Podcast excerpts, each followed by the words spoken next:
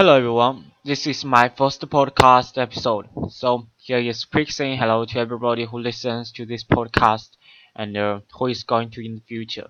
Uh, I've thought times and times before I decided to do this podcast and why I need it. Generally, I have a lot to worry, uh, like what I am going to do if, if this podcast can't achieve what I want it to be, uh, and whether I will give up halfway. But I convinced myself finally, saying that don't worry too much, and the reason why I do it is just for nothing but English practice.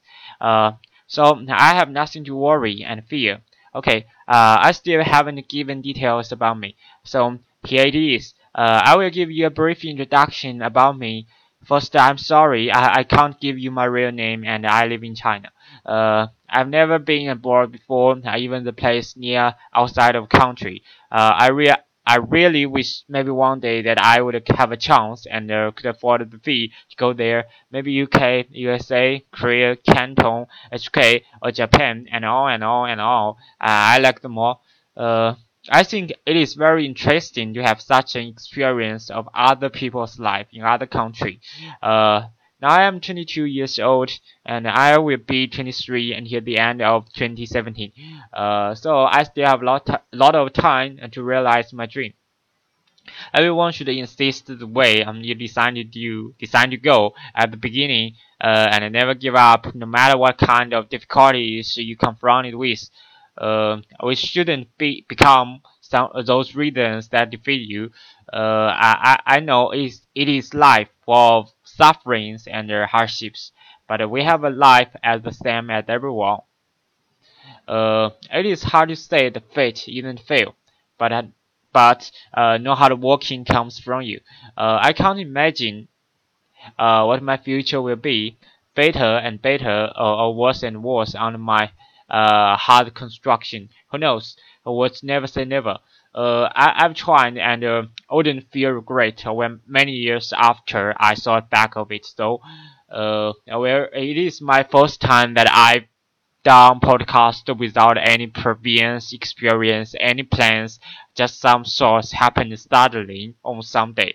Uh, so I have no a expectation that anyone will like it, cause I am new and not professional to this area, uh, area podcast. I just use it to practice my oral English and share things with you about my daily life wherever you guys come from. I hope you will enjoy it and give me some suggestions as well as support, uh, which can help me improve the performance of it and motivations to keep it going.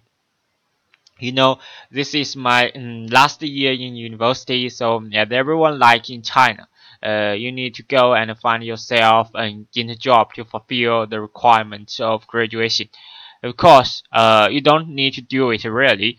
Uh, I think most of students like me uh, won't find themselves in the ship jobs. Uh, it's hard to say because there are a lot of reasons. Everyone has their own.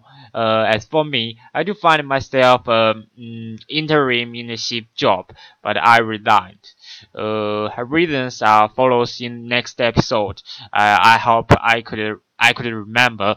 Uh, uh, well, so much for self-introduction. I, I know it isn't too much, but you will know me with more and more episodes you listen.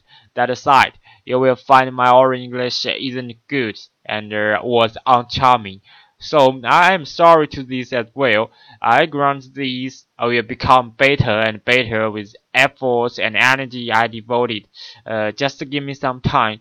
The reason why I decided to do the podcast using English is, I think, mostly due to my mayor. Uh, I, you know, I don't have too much time and chance to speak English with people whose native language is English. So uh, the only thing that I can do is to talk to myself in English. You know, uh, it is kind of weird doing such a thing like I do. Uh, even those who talk to themselves in their la language. So please don't laugh at me. Uh, and I will try my best to and I will try my best to speak as possible as the same as British sound in this episode and uh, later and later and later episode in the future.